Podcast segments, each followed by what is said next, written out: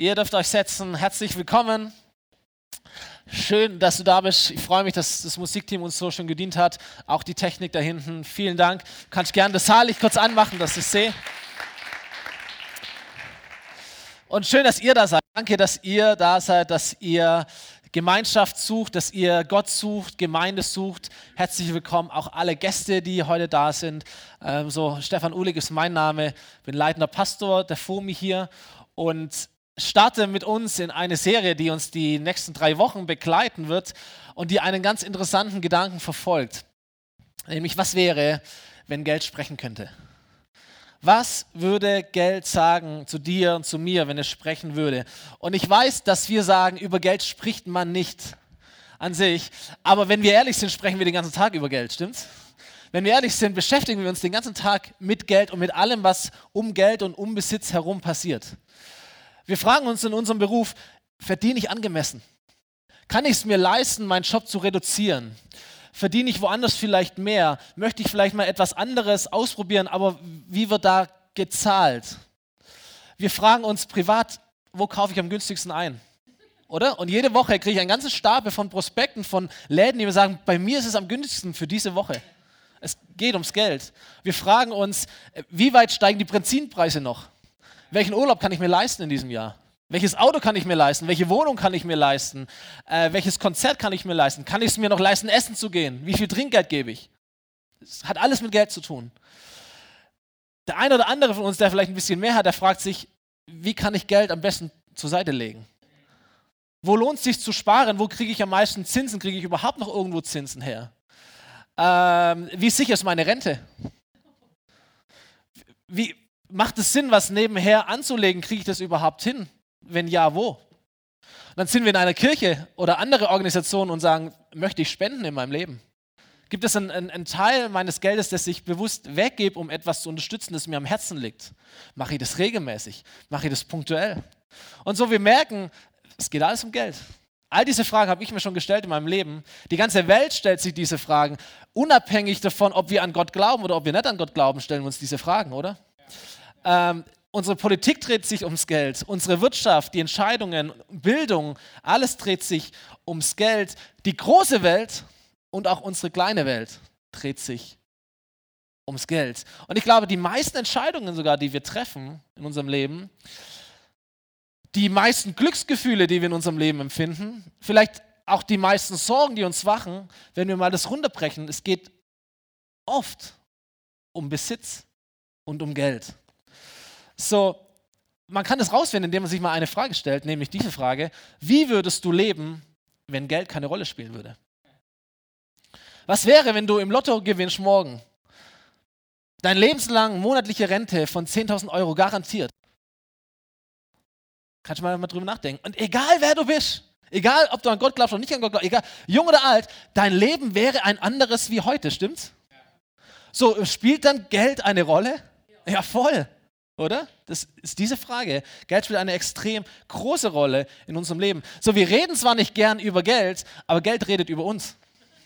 Oder Geld redet zu uns. Und das wichtigste Geheimnis, das Geld uns anvertrauen würde, wenn es reden könnte, spannen wir über diese ganze Serie, nämlich dieses Geheimnis, wie du, also Geld spricht, wie du mit mir umgehst, zeigt, was dir wirklich wichtig ist. Wie du mit mir umgehst, zeigt, was dir wirklich wichtig ist. Und das Überraschende, was wir feststellen werden in diesen drei Wochen, ist, dass das, was Geld sagen würde, wenn es sprechen könnte, wäre ähnlich zu dem, was Jesus über Geld gesagt hat, als er gesprochen hat vor 2000 Jahren.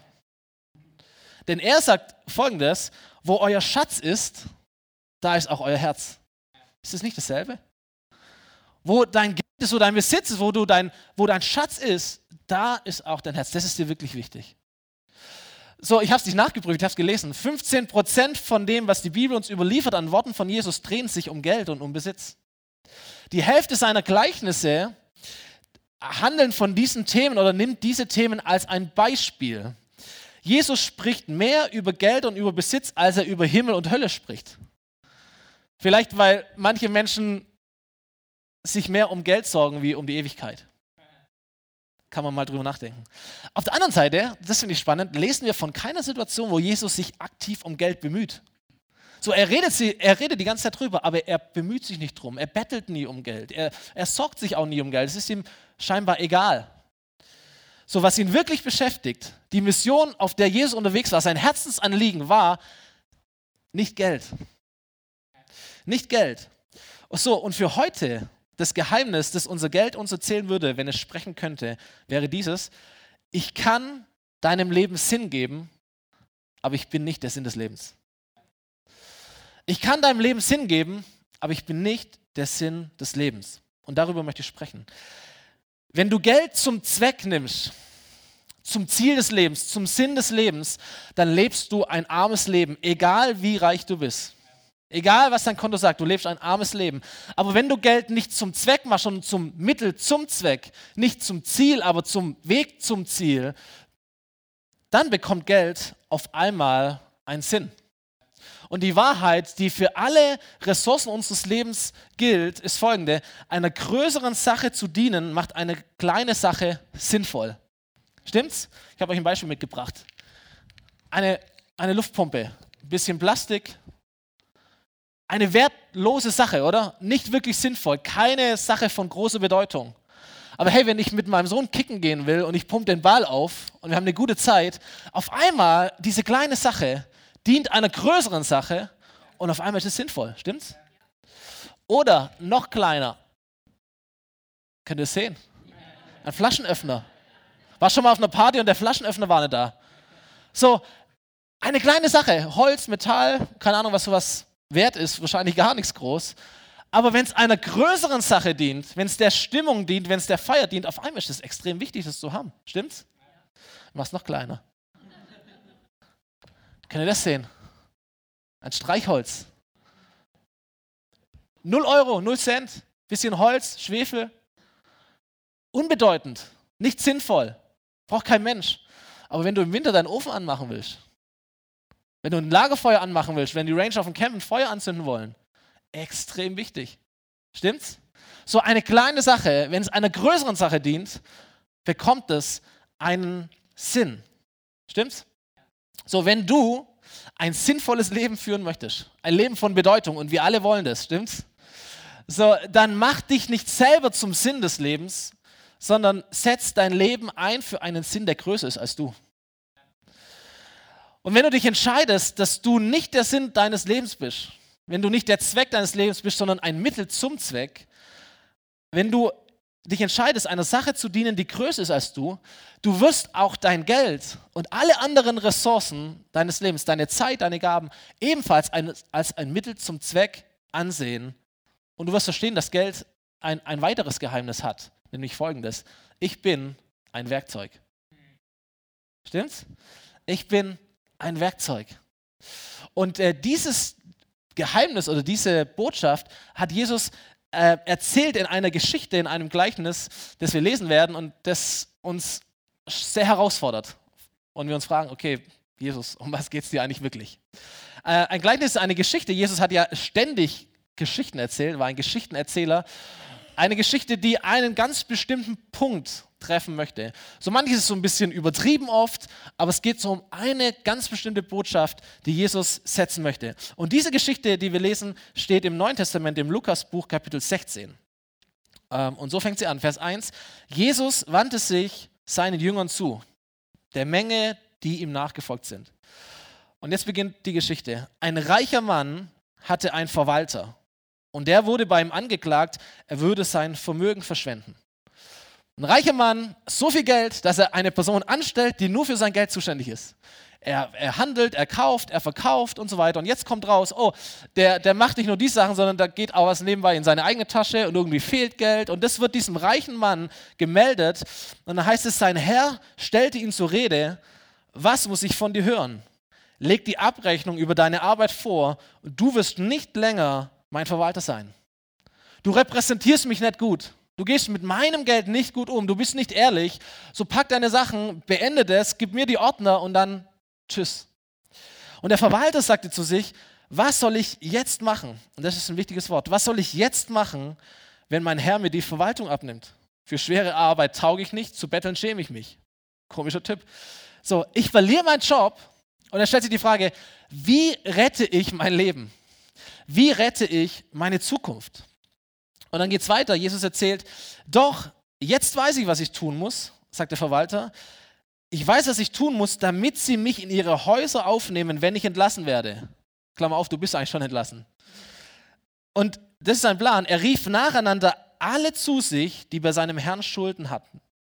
So, wir lesen gleich von zwei Personen, aber da gab es wohl eine ganze Liste. Keine Ahnung, was das für ein Mann war, aber es ist auch egal. Das ist die Übertreibung dieser Geschichte. Dieser reiche Mann hatte eine, eine Menge von Leuten, die haben ihm eine Menge geschuldet. Und dieser Verwalter holt sie alle zu sich nacheinander. Und dann sagt er zum ersten, wie viel schuldest du meinem Herrn? 100 Fass Olivenöl, sagte dieser. So, hier ist dein Schuldschein, sagte der Verwalter. Setz dich hin, schreib schnell 50. du denkst was? Schreib schnell 50. So, mach schnell, Mach schnell, bevor der Chef kommt. Mach schnell, bevor ich meinen Job los bin. Mach schnell, bevor uns irgendjemand sieht. Mach schnell, denn ich habe nicht so viel Zeit. Das muss jetzt geschehen. Und der andere denkt sich, oh cool, das ist aber eine großzügige Geste. Und hey, wenn, wenn du zu mir gut bist und du vielleicht auch mal ein Problem hast, melde dich bei mir. Ich mache auch mal was für dich. Und der Verwalter sagt sich, könnte sein, dass ich relativ schnell auf dieses Angebot zurückkomme. Dann fragt er den Nächsten, Du, wie viel Schulden hast du? 500 Zack Weizen, antwortet er. Hier ist ein Schuldschein, sagte der Verwalter. Setz dich hin, schreib 400. Oh, wow, nur 400? 20 Prozent außer Tiernahrung. Jetzt heute wir dir, ey, wenn, wenn du ein Problem hast, wenn, wenn ich dir irgendwie helfen kann, du weißt, wo du mich findest. Und der Verwalter sagt, könnte sein, ich komme schneller auf das Angebot zurück, als du denkst. Und so ging es weiter. Alle Schuldner hieß es, alle Schuldner kommen und der Verwalter haut die Kohle raus seines Herrn. Ja, er haut die Kohle raus. Und auch das bleibt nicht ohne Folgen. Auch das wird gemeldet, natürlich. Das kommt dem, dem, dem, dem Chef, wird es erzählt. Und dann wird es spannend, weil Jesus erzählt weiter, Vers 8, dann heißt es, der Herr. Und jeder denkt, jetzt gibt es Probleme, stimmt's? So, die Leute damals, als Jesus das erzählt hat, glaube ich, okay, davor hat er seinen Job verloren, aber jetzt verliert er sein Leben. Das ist so Untreuung. Der Kerl kommt in den Knast, der wird, der wird eine Strafe bekommen. Der Herr. So, aber Jesus erzählt eine ganz andere Botschaft. Es geht weiter. Der Herr lobte, der Chef lobte den unehrlichen Verwalter. Er feiert ihn. Er gratuliert und sagt, hey, gut gemacht. So geht man mit Geld um. Warum? Warum? Der Herr lobte den unehrlichen Verwalter, sagt Jesus, weil er klug gehandelt hat. Weil der schlau war, weil der nachgedacht hat, weil der einen Plan hatte, weil der geschickt war, weil der, weil der etwas Gutes sich überlegt hat, um seine Zukunft zu retten. Und alle denken, hä? Jesus, um was geht's dir denn? Wir sind verwirrt. Ähm, klär uns auf. So, das war die Geschichte. Jetzt kommt die Predigt von Jesus. Das war die Geschichte, jetzt kommt die Predigt. Denn, sagte Jesus, Vers 8 weiter, die Menschen dieser Welt, Menschen, die nur diese Welt kennen, die nicht an Gott glauben, an Ewigkeit und so, dieses, diese Erde, dieses Leben von Geburtstag bis Todestag, die Menschen dieser Welt sind klüger im Umgang miteinander als die Menschen des Lichts. Das sind Christen, Menschen des Lichts, die an Gott glauben, an Ewigkeit, an, an all diese Dinge. Und Jesus sagt, hey, Menschen, die nicht daran glauben, die sind manchmal klüger. Sie denken mehr nach, sie sind cleverer, sie sind geschickter. So, warum wurde der Verwalter gelobt? Nicht, weil er unehrlich war. Nicht, weil Jesus sagt, ah, Unehrlichkeit ist egal so. Nein, er wird gelobt, weil er klug war. Weil er das Beste aus seinen begrenzten Möglichkeiten und aus seiner begrenzten Zeit gemacht hat. Das ist der Punkt dieser Geschichte. Der Verwalter macht das Beste aus seinem bisschen Zeit, das er noch hatte, und aus dem Geld, das ihm irgendwie zur Verfügung stand. Und Jesus sagt zu seinen Leuten oder will uns klar machen, macht es genauso. Macht es genauso. Wenn es um Geld geht und wenn es um Zeit geht und wenn es um alle anderen Ressourcen unseres Lebens geht, frag dich, wie mache ich aus meinen begrenzten Ressourcen das Beste für die Zukunft? Ich glaube, das ist, darum geht es. Wie mache ich aus meinen Ressourcen, aus meinem Geld, aus meiner Zeit das Beste für die Zukunft? Und Jesus redet weiter und spricht nun seine Nachfolge ganz gezielt an. So, wenn du kein Jesus-Nachfolger bist, kannst dich zurücklehnen. Wenn du Jesus-Nachfolger bist, kannst aufpassen. Er sagt, ich sage euch, macht euch Freunde mit dem Geld. Weil Geld ist ein Werkzeug. Nimmt es, macht, benutzt es. Macht euch Freunde mit dem Geld, an dem so viel Unrecht hängt, damit man euch dann, wenn es damit zu Ende geht, mit dem Geld geht es irgendwann zu Ende, mit dir geht es irgendwann zu Ende, mit mir geht es irgendwann zu Ende, damit, wenn alles zu Ende geht, damit man euch in die ewigen Wohnungen aufnimmt. Und das Verrückte, was Jesus hier behauptet, ist, dass wir mit dem Geld, das wir hier in diesem Leben haben, einen Unterschied machen können in dem Leben nach diesem Leben. Oder? Macht etwas, damit man euch in ewigen Wohnungen aufnimmt. So, dieser Satz macht nur dann Sinn, wenn du glaubst, dass es eine Ewigkeit gibt. Wenn du sagst, hä? es gibt dieses Leben. Dann macht es keinen Sinn. Aber wenn es ein ewiges Leben gibt, wenn es ein Leben nach dem Tod gibt, wenn Jesus tatsächlich der ist, von dem er behauptet, er ist, nämlich ein gestorbener und auferstandener, dann macht es richtig viel Sinn, oder? Da gibt es ewige Wohnungen. Da gibt es einen Unterschied, den du machen kannst in einem späteren Leben, aber den Unterschied machst du schon in diesem Leben. So, Lukas, der diese Geschichte schreibt, er, er, er kannte Jesus nicht persönlich. Er, er kam zum Glauben, da war Jesus schon einige Jahre nicht mehr hier auf dieser Erde. Was Lukas aber wusste, ist, es gibt Menschen, die haben diesen Jesus als Auferstandenen gesehen. Die kannte er.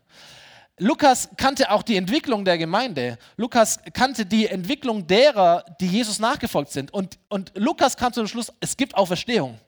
Es gibt mehr als dieses Leben. Und deswegen ist dieser Satz in dieser Geschichte drin und deswegen macht er auch Sinn. Macht mit dem Geld etwas, damit ihr in der Ewigkeit anders, anders lebt, damit man euch in die ewigen Wohnungen aufnimmt. So, ich glaube, wenn wir an Auferstehung glauben, und ich glaube, viele hier glauben an Auferstehung, so sollten wir diesen Vers sehr wichtig nehmen. Und Jesus zeigt uns deutlich, Geld ist ein Werkzeug, ein Mittel zum Zweck, zu einem Zweck, der über unser Leben hinausgeht. So, wie wir in diesem Leben mit Geld umgehen, hat Auswirkungen für das Leben nach dem Leben. Und deswegen ist es so spannend. Stimmt's? So, wir alle kennen das übrigens, weil wir alle haben gehört, du kannst aus diesem Leben nichts mitnehmen. Stimmt's? So, jeder von uns, wir werden, wir kommen nackt auf diese Welt und wir gehen letztendlich auch nackt von dieser Welt. So, wir können nichts mitnehmen, aber wir können etwas vorausschicken.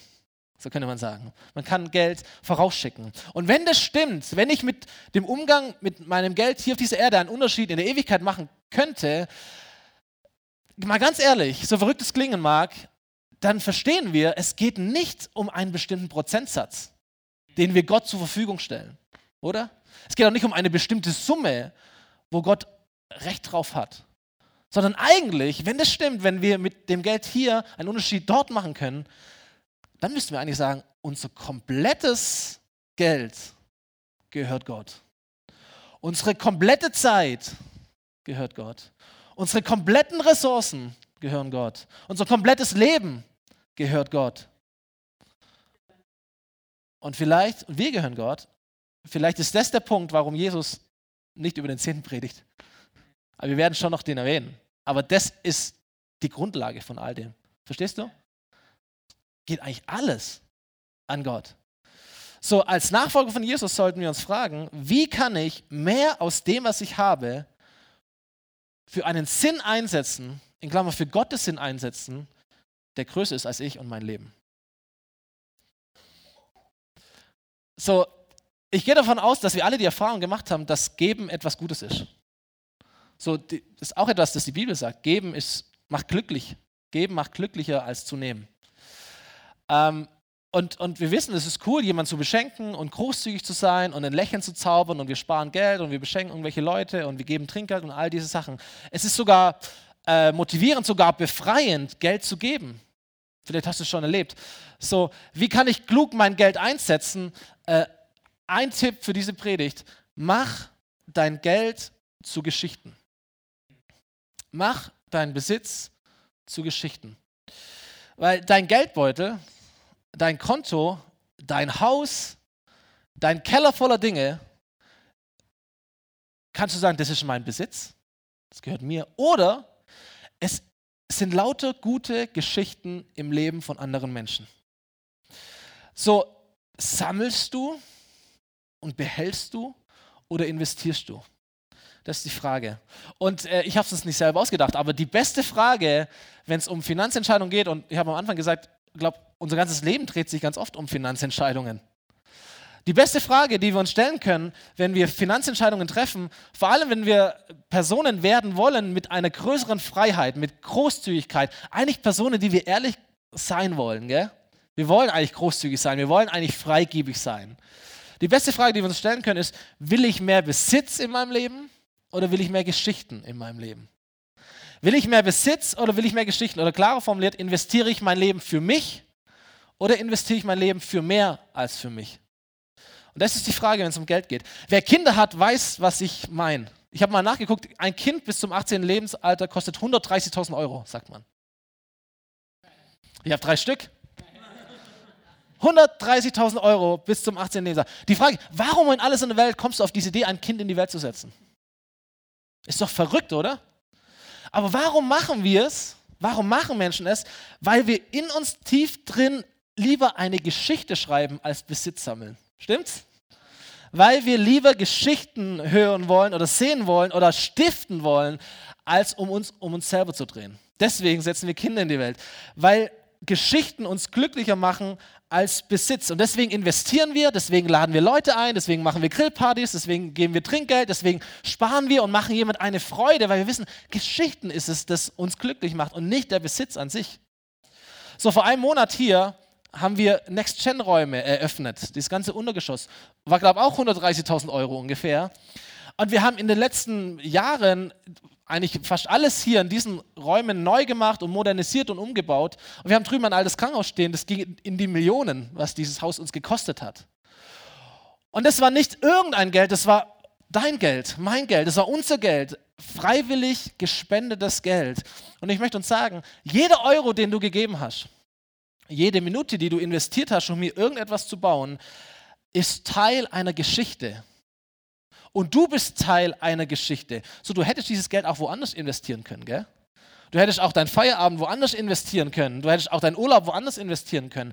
Aber ich bete, dass wir immer diesen Blick haben, dass durch unser Investment Geschichte geschrieben wird.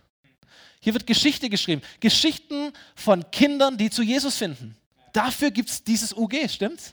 Geschichten von Kindern, die begeistert von Gott werden. Diese Kirche gibt es, damit Geschichten geschrieben werden von Menschen, die nach Hause finden, die zu Gott finden, die eine Familie finden, die Sinn finden, Bestimmung finden, Berufung finden. Taufgeschichten wie letzte Woche, Umkehrgeschichten, Geschichten von Ehepaaren, die sich versöhnt haben, Heilungsgeschichten, Geschichten von Menschen, die, die Jesus lieben lernen, die ausgerüstet werden, um in, in, in sämtlichen Berufen und auf wo auch immer sie sind und in anderen Ländern der Welt Gottes Reich bauen. Das sind die Geschichten. Das ist deine Geschichte und meine Geschichte. Oder? Das müssen wir uns vor Augen halten, weil wenn wir uns das vor Augen halten, ganz ehrlich, du wirst keinen Euro vermissen, den du gegeben hast. Stimmt's? Warum? Weil du lieber Geschichten willst als Besitz. Tief in uns drin. Im Gegenteil, wir werden sogar motiviert, mehr und mehr zu geben. Verrückt zu sein. Und Leute sagen, was, du gibst Geld in eine Kirche? 10% oder noch mehr? Wo gibt es denn sowas? Du wirst motiviert, mehr und mehr zu geben, weil am Ende deines Lebens wird niemand von uns Geld vermissen. Und jeder von uns wird sich wünschen, oh, hätte ich doch mehr Geschichte. Hätte ich doch mehr Geschichten ermöglicht. So deswegen geben gerne ältere Menschen, wenn sie es können, Geld. Stimmt's? Omas und Opas, oder? Weil du weißt, hey, erstens, ich habe wahrscheinlich nicht mehr so lange wie die anderen. Zweitens, du merkst, Geld allein macht nicht glücklich. Drittens, und du weißt, du wirst nichts mitnehmen. Du wirst nichts mitnehmen und du weißt hoffentlich viertens, ey, ich, ich setze mein Geld ein für einen Zweck, der über mein Leben hinausgeht. Und meine Frage ist, warum fangen wir damit eigentlich erst an, wenn wir alt sind? Warum? Das können wir auch als Jugendliche tun, oder? Das können wir auch als junge Erwachsene tun. Das können wir unser ganzes Leben lang tun. Geschichten. Mach dein Geld zur Geschichte. So, Jesus ist mit seiner Predigt noch nicht fertig. Ähm, es geht noch ein bisschen weiter. Er sagt, Vers 10, wer in kleinen Dingen treu ist, der wird auch in großen Dingen treu sein. Und wer schon in geringen Angelegenheiten betrügt, wird auch bei größerer Verantwortung nicht ehrlich sein. Es geht um Geld hier, Besitz dort. wenn ihr bei weltlichem Besitz nicht vertrauenswürdig seid, wer wird euch die wahren Reichtümer des Himmels verwalten lassen? So, Jesus erzählt diese Geschichte, um deutlich zu machen, Geld kann deinem Leben Sinn geben, aber es ist nicht der Sinn des Lebens. Und eine andere Botschaft, die Geld uns sagen würde, zeigt sich hier nämlich diese. Ich bin ein Test. Ich bin ein Test. So, wir haben eine begrenzte Zeit auf dieser Erde, wir haben begrenzte Ressourcen, eine begrenzte Menge an Geld und wir werden dadurch getestet. Welchem Königreich dienen wir eigentlich? So, gibt es kleine Dinge und es gibt große Dinge. Es gibt Wichtiges und noch Wichtigeres. Es gibt Erde und es gibt Ewigkeit. Es gibt ein kleines Leben, es gibt ein ewiges Leben. Und dieses kleine Leben ist ein Test. Und die Frage ist, an welchem Reich dienen wir? Dienen wir einem Reich, das sich auf diese Welt konzentriert? Auf dieses Leben konzentriert? Oder dienen wir einem ewigen Reich? Und wir merken, wir reden eigentlich gar nicht so arg über Geld, wir reden ganz stark über Herzen heute Morgen. Stimmt's? Wenn ihr mit dem Geld anderer Leute, sagt Jesus, wenn ihr mit dem Geld anderer Leute nicht treu seid, nicht gut umgeht, warum sollte man euch eigenes Geld anvertrauen? Jesus sagt, das, was du hast, ist das Geld anderer Leute. Und du sagst, Moment, Moment, Moment, das ist mein Geld. Ich habe es verdient, oder? Ich arbeite auch dafür. Stimmt's? So, das ist, ich habe das Auto abgezahlt, ich habe die Wohnung abgezahlt. Das ist mein Hobby, meine Klamotten, mein Geld gehört mir. Aber weißt du, wenn Geld sprechen könnte, würde es dir sagen, ich werde noch da sein, wenn du nicht mehr da bist. Und in dem Moment, wenn du denkst, dass du mich besitzt, besitze ich dich. Denn Jesus sagt hier, wir sind alle Verwalter und nicht Besitzer. Und egal, ob du an die Bibel glaubst oder nicht an die Bibel glaubst, aber es stimmt trotzdem, weil du wirst nichts mitnehmen. Oder? Egal, ob du an Gott glaubst, du wirst aus dieser Welt nichts mitnehmen. So, wenn dein Geld dir gehören würde, warum nimmst du eigentlich nichts mit? Es gehört dir nicht. Es, es wird dir gegeben und es wird dir genommen. Es ist niemals, niemals dein Geld, auch wenn es auf deinem Konto liegt, auch wenn es in deinem Geldbeutel ist, es ist niemals Dein Leben ist niemals deine Zeit, es ist niemals dein Geld. So, wir sind Verwalter. Die interessante Frage ist, wenn wir Verwalter sind, und jetzt wird es spannend, für wen verwalten wir eigentlich? Und die Frage ist gar nicht so leicht zu beantworten, wenn du jemand bist, der wirklich nur an diese Welt denkt. Das heißt, es gibt für mich Geburtstag und Todestag. Für wen verwalte ich? Natürlich für mich.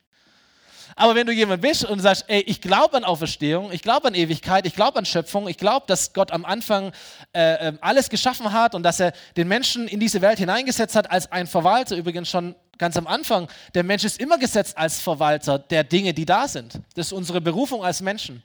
Geld und noch viel, viel, viel mehr. Und du sagst, jeder hat seine Zeit, jeder hat sein Geld, du bist ein Verwalter, dann, dann macht das sehr viel Sinn. Und ich glaube, Jesus sagt einfach, ey, das hast du als ein Verwalter, jetzt verwalte es gut. Verwalte es richtig. Und Geld würde sagen, ich bin ein Werkzeug für deine Hand und ich bin ein Test für dein Herz. Und ich kann deinem Leben Sinn geben, aber ich bin nicht der Sinn des Lebens. So, wo, wie, wie wollen wir starten in diese Serie? Und wir werden die, diese Woche, nächste Woche, übernächste Woche, wird so eine große Predigt sein. Sehr zusammenhängend. Was machen wir? Wir starten nicht mit der Annahme, Jesus will mein Geld. Oder noch schlimmer, die Gemeinde will mein Geld. Ohne Spaß. Wir werden noch ein bisschen drüber sprechen, aber das ist niemals der Start, niemals die Grundlage. Ich glaube, wenn wir Jesus nachfolgen wollen und wenn wir glauben, in diesem Leben geht es eigentlich um mehr wie um dieses Leben. Und wenn wir, wenn wir ernsthaft etwas lernen wollen von Jesus über Geld, oder auch wenn wir hier sind, und ich glaube, das sind viele hier, du merkst, es gibt Kämpfe, wenn es um Geld geht in deinem Leben. Es wird nachher so sein, wenn die Körbe durch die Reihen gehen und da fängt etwas an in dir zu kämpfen. Und nachher hockst du beim Italiener und es geht ums Trinkgeld. Und habe ich schon beobachtet, dass die Ehepaare manchmal den Geldball so hin und her schieben. Sagen, ja, wer gibt jetzt Trinkgeld? Und wer entscheidet, wie viel? Und sobald du es gibst, oder nachgesprochen, wie viel hast du denn jetzt gegeben? So viel, so wenig, gehen wir nochmal hin. Ja, kennt ihr. So merken wir, aber Geld ist kein Problem. Ne? Das, das Geld macht etwas in uns. Und jeder Bettler sagt, ja, 50 Cent, ein Euro, nee, dem gebe ich nichts, der, der versauft es doch oder das ist doch irgendwelche mafiöse Strukturen. Ja, und? Ist so, es ist Geld. So verstehst du? Und du merkst, sofort, wenn es ums Geben geht, egal ob klein oder groß, das macht etwas mit uns. Es kämpft etwas in uns. So, egal was, was wir verstehen müssen, Jesus geht es nicht, nicht in erster Linie um Prozente, es geht ihm nicht um eine bestimmte Summe, es geht ihm um eine ganz, ganz große, breite Frage, die auf den ersten Blick gar nichts mit Geld zu tun hat und auf den zweiten Blick hat es mega viel mit Geld zu tun, nämlich die Frage, wenn es deinem Leben Sinn und Bedeutung gibt, ein Mittel zum Zweck zu sein, eine kleine Sache, die einer größeren Sache dient. Welcher Sache dienst du eigentlich? Das ist die Frage, mit der ich uns nach Hause schicke heute. Wenn es deinem Leben Sinn und Bedeutung gibt, ein Mittel zum Zweck zu sein, für welchen Zweck willst du leben? Für welchen Zweck willst du leben? Für was wirst du gefeiert werden an deiner Beerdigung? Was sollen Leute sagen über dich? Wofür sollen sie dir dankbar sein? Welche Geschichten möchtest du geschrieben haben? An welchen Geschichten möchtest du beteiligt sein? Und der Punkt ist, solange wir diese Frage nicht beantworten, werden wir nicht Geld besitzen, sondern Geld besitzt uns. Das ist das Krasse. Solange wir nicht wissen, für was wir leben und, und wem wir dienen, werden wir nicht Geld besitzen, sondern Geld besitzt uns. Solange du diese Frage nicht beantwortest, folgt auch dein Geld nicht dir, sondern du folgst deinem Geld. Du folgst der Kultur, du folgst deinem Neid, du folgst deiner Angst. Das sind die wahren Antreiber, wenn du nicht der Antreiber bist. Das müssen wir uns irgendwie klar machen. Und dein Leben wird voll sein mit Sammeln und mit Mode und mit Kultur und mit all dem, was die Welt dir verkaufen möchte. Und dein Hunger wird groß sein und dein Neid wird groß sein. Dein Leben wird voll sein und du wirst jemand sagen, bei mir reicht es irgendwie nie. Es reicht nicht aus. Und du, wirst, du bleibst bei frommen Vorsätzen, ich würde ja geben, wenn ich mehr hätte. So, arbeiten, essen, trinken, feiern, sterben. Ist ein armes Leben. Ein armes Leben. Aber wie viele Menschen leben genau so ein Leben? Und wie viele Menschen haben auch ihr Herz genau für so ein Leben? Und du sagst, nein, das habe ich nicht. Doch, dein Geld zeigt's. Denn wo du dein Geld investierst, da steckt dein Herz drin. So, niemand entscheidet sich für ein Leben. Arbeiten, essen, trinken, feiern, sterben. Niemand will das. Aber viele leben es, weil wir uns nicht darüber klar werden, welcher Sache diene ich eigentlich in meinem Leben. Und wo schicke ich mein Geld hin? Da werden wir nächste Woche drüber sprechen. Wo, wo geht mein Geld hin? Nicht, wo, wo lasse ich mich vom Geld treiben, sondern ich treibe das Geld. Und wenn du diese Frage nicht beantwortest, welchem Zweck dienst du oder für welchen Zweck lebst du, dann wird dein Geld dir nicht folgen. Aber wenn du diese Frage beantwortest, dann wird dein Geld dir folgen. Und dann wird ein Geld zum Mittel zum Zweck, zu einem Werkzeug in deinen Händen, das dir gehorcht, zu welchem Zweck du es auch immer einsetzt. Und das, das ist bei Geld so, das ist bei Zeit so, das ist bei deinen Gaben so. Ist immer diese Frage, dein ganzes Leben wirst du durch diese Brille sehen. Für was lebe ich? Und was will ich in der Ewigkeit? Durch diese Brille beantwortest du alle Fragen. Welche Sache diene ich? Zu welchem Reich? Zu welchem Reich gehöre ich? Die Band darf nach oben kommen. Letzter, letzter Gedanke für diese Predigt. Jesus erzählt die Geschichte, alle sind verwirrt. Jesus hält eine Predigt, damit die Leute ein bisschen verstehen, um was es geht. Und, ähm, und dann heißt es direkt danach, dass er nicht allein war. Es heißt, Vers 14, direkt nach dieser Geschichte, das alles, also die Geschichte und die Predigt von Jesus, das alles hörten aber auch die Pharisäer. Und für die heißt, die Geld liebend waren. Und sie verhöhnten Jesus.